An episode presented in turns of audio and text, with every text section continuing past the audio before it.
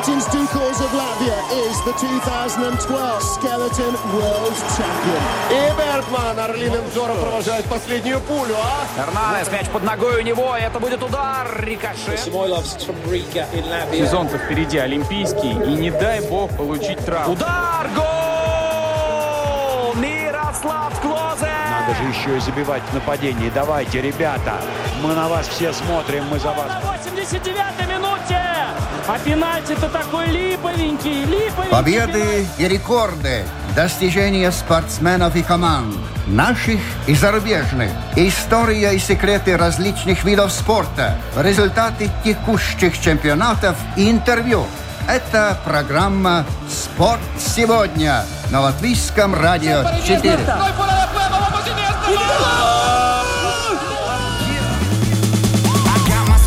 Уличная гимнастика по-драгрейсерски ворвалась в новый сезон латвийским этапом Кубка мира. Стрит-воркаут раскачал Юрмалу. Сильнейшие атлеты из восьми европейских стран боролись за кубок и в очередной раз доказали, что обыкновенное движение, спортивная субкультура не зря превратилась в официальный вид спорта. Сила и техника, мастерство на турнике и умение установить контакт с публикой, атлетизм и шоу дальше в нашем эфире. Социальные сети, интернет – все это прекрасно. Но увидеть соревнования спектакль вживую не в пример лучше. В середине весны в одной из наших программ, посвященных спорту на карантине, мы говорили об уличной гимнастике, и основатель движения в Латвии Марис Шлезинш обмолвился, что как только будет разрешено проводить публичные мероприятия, то есть соревнования, Федерация моментально отреагирует на зеленый свет педалью акселератора в пол – так оно, собственно, и случилось. Практически за месяц организовать полноценный турнир со спортсменами из восьми стран, со зрителями – это уровень космоса. А другой космос показывали ребята на турнике и на брусьях. Финляндия, Нидерланды, Чехия, Канада, Дания, Германия, Эстония, Литва и, конечно же, Латвия. Такова география участников, и неискушенному зрителю оставалось только смотреть, раскрыв рот, какие чудеса акробатики, физической силы, техники, мастерства и победы над гравитацией показывают атлеты.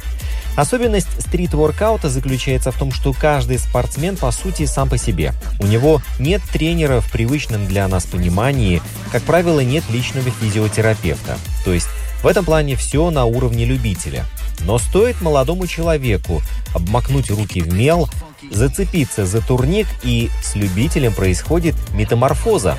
Он превращается в крутого профи и тут ты понимаешь, что под спортивным костюмом скрывался самородок атлетики. Более того, каждый сам по себе придумывает программу, комбинирует разученные элементы, изобретает связки между упражнениями. А на случай, если в выступлении что-то пошло не так, должны быть готовы аварийные комплекты из упражнений, чтобы не терять очки, чтобы судьи не судили строго. Но это уже отдельная история. А пока познакомимся с одним из участников соревнований, который приехал в Юрмалу из Сталина. Это отзывчивый, общительный воркаутер Анатолий Иванов, не скрывающий радости от того, что спорт возвращается в активную фазу, а соревнования в Юрмале – это в первую очередь шоу, fun и удовольствие я счастлив. Я думаю, все люди счастливы, что наконец-то начинают снимать всякие ограничения. У нас в стране коронавирус особо не почувствовался. Ну, как бы, на ком-то почувствовался, работа, отели, многие чего потеряли люди. Но я, к счастью, ничего не потерял, так и работал, потому что мы делали там всякие теплокамеры, которые были нужны в коронавирус. Street workout, помогал ли он тебе вообще вот в эти непростые месяцы? И э, смог ли ты свою форму поднять или наоборот что-то потерял? Признавайся. Ну, потерял я, скорее всего, не из-за коронавируса, а из-за того, что просто ленивый. Но в коронавирус, да, на площадке было у нас запрещено ходить, поэтому мы тренировались, грубо говоря, как в частном подвальчике, который был арендован как помещение-склад, короче. Никаких претензий к нам не было, к счастью. Тренировки продолжались, коронавирус тоже. Угу. Кто-то дома, кто-то вот в зале.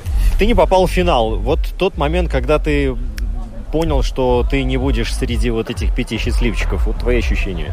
Я счастлив. Счастлив? Да, потому что мы были в батле против моего друга. Угу. И мы оба молились, чтобы не пройти, потому что никто из нас не хотел еще 4-5 раундов выкладываться на пол, и мы хотели просто ну, уйти и где-то уже тусить начинать. Потому что, как бы для нас, мы вообще были удивлены, что мы куда-то прошли. Поэтому, потому что мы пришли, ну, просто так, сделать шоу и отдохнуть, как обычно. Ну, у вас с Карлом очень прикольное такое выступление. Вы там как-то импровизировали или у вас это заготовка была уже? Нет, мы импровизировали. В плане вот ну, мы что-то успели заготовить, пока у нас был маленький перерыв, и мы договорились, что мы сделаем там то-то, то-то, и будем там как-то передвигаться по-особенному, но как бы именно комбинации, то, что мы сделали, заготовок не было. Как вот удается распределять все силы на эту длинную дистанцию? Не выкладываться в первом раунде, да, а быть готовым к тому, что тебе придется идти до конца? Ну, не знаю, кто как готовится. Я, в принципе, начал готовиться за пару недель до. И, как бы, получается, я то, что успел отточить ровно одну комбинацию, которая должна была быть, как бы, самой первой. А то, чтобы дальше, никто не готов. Ну и, конечно, когда у нас есть такие перерывы, все-таки мышцы успевают, как бы, кое-как отдохнуть потому что все-таки, ну, есть люди, которые тренируются прямо круговыми тренировками очень долго, тренируют свою выносливость, вот. Поэтому у кого как, не могу говорить за каждого, но успей, успеваешь восстанавливаться понемногу. Хорошо, какова твоя фишка? Честно, не знаю. Просто я немного совмещаю как бы старый стиль, как воркаут вот изначально появился. То есть там люди делали просто всякие подтягивания, выходы на две, вот. И с течением времени теперь приходится учить всякие вот эти вот крутилки непонятные. Но, если честно, не очень у меня получается. Тут тоже как бы у кого как с координацией и так далее. То есть это именно техническая часть.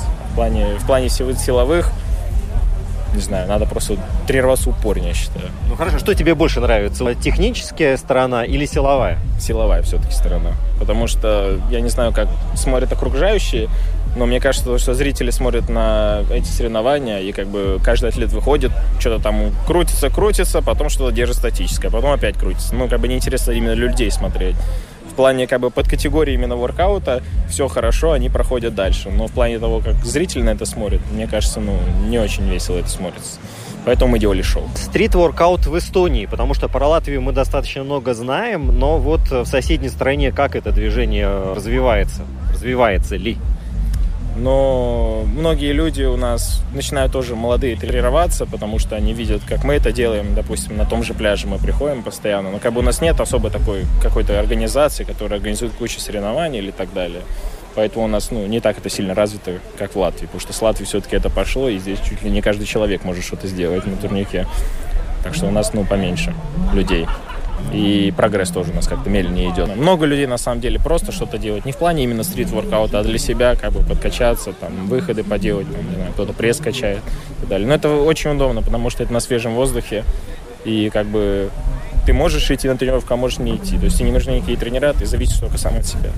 Поэтому очень-очень удобно, я бы сказал. Но если ты хочешь достичь результата, тебе нужно какую-то для себя, не знаю, установку сделать и исследовать строго плану какому-то. Ну, я считаю то, что ну, если ты хочешь чего-то достичь, нужна мотивация чего-то достичь. В плане того, как это научиться, надо смотреть видео на ютубе и, я не знаю, пинать себя, просто выйти из дома и делать это. Все зависит от желания, на самом деле. Если есть большое желание, то будет большой прогресс. Ну, судя по тому, что ты приехал сюда и здесь соревновался и вышел во второй раунд, желание у тебя есть. Я был удивлен, видимо, есть. Но на самом деле, да, это одни из э, лучших соревнований, где именно по моему выступлению. Потому что я сделал все то, что хотел.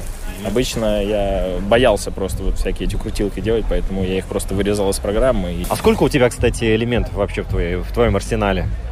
Э, в плане технических да. или... Ну, не знаю, 360, 540, генгер. Ну, разновидностей много, просто я все, опять же, не показывал. Потому что я считаю, что в данном случае они были неуместны. По моей программе именно. Потому что у меня сначала был выход более как такой силовой, и сил остается меньше. И чтобы не упасть, не дай бог, чтобы вот этого ничего не было, чтобы комбинация была целостная, я некоторые моменты просто вырезал оттуда.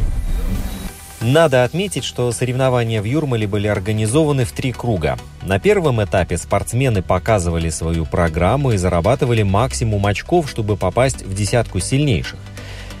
Прошедшие во второй этап были разделены по парам и в формате на вылет выясняли между собой, кто из них лучше. И, наконец, в самом финале судьи отбирали призеров. Как видите, мало того, что надо выступить на максимуме, важно еще и грамотно распределить свои ресурсы, чтобы сил хватило на всю дистанцию. Лично мне выступление Анатолия, как и многих других, показалось интересным и выполненным на хорошем уровне. Однако у судей были свои аргументы, и в финал Анатолий не попал. Вообще, глядя на выступление спортсменов, я поймал себя на мысли, что самое неблагодарное – это судить и выбирать лучших из лучших. Очень сложно. Будь я в жюри, в финале у меня бы оказались человек 20, не меньше. Давайте попробуем разгадать тайну судейства у одного из арбитров из Литвы, Тома Гелзиса. Кого судить вот этих классных ребят, потому что один лучше другого. Самая, наверное, сложная работа вообще. Ну, очень сложная работа. Нужно практику сделать. И уже судья там много лет занимался спортом тоже. Я понимаю, там трюки сложные, несложные трюки. И потом там один пункт там чуть-чуть побольше, поменьше, и ну тогда нормально все. Глядя на то, как сейчас ребята выступают, ваше поколение и вот эта молодежь, кто круче? Сегодня все было круто, и мне понравилось, и я думаю, молодой и очень красивый. Сколько было таких э, эпизодов, когда хотелось slow motion сделать и посмотреть еще раз вот этот эпизод? Ну, для судья это не очень важно, потому я вижу, что там было, и я там пописал там все, там, с какой был, какой трюк был, и все, быстро могу сделать свою работу. Да-да-да, на словах легко, а на деле судьи очень, очень, очень строго подходят к своей работе. Никаких поблажек фаворитам, никаких скидок, никаких личных пристрастий. Если fail, то сразу минус балл. И как еще я узнал, бывает очень хитро выстроена программа. Элемент зрелищный, но не такой техничный, как кажется, и наоборот. Поэтому зрителю не всегда может быть понятна логика действия судей, Однако по ту сторону барьера сидят самые что ни на есть профи, которые сами были чемпионами и знают все нюансы стрит-воркаута. Так что, вне всяких сомнений, победителем этапа Кубка мира в Юрмале вполне заслуженно стал...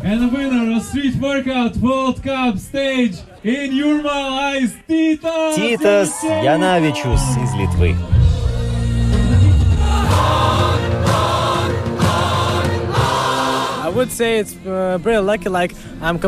Я уже второй раз участвую в соревнованиях в Юрмале. В прошлом году я взял серебро, а в этот раз я очень много и тяжело работал. Изначально поставил перед собой цель подняться еще выше, победить, и в итоге этот турнир стал для меня счастливым.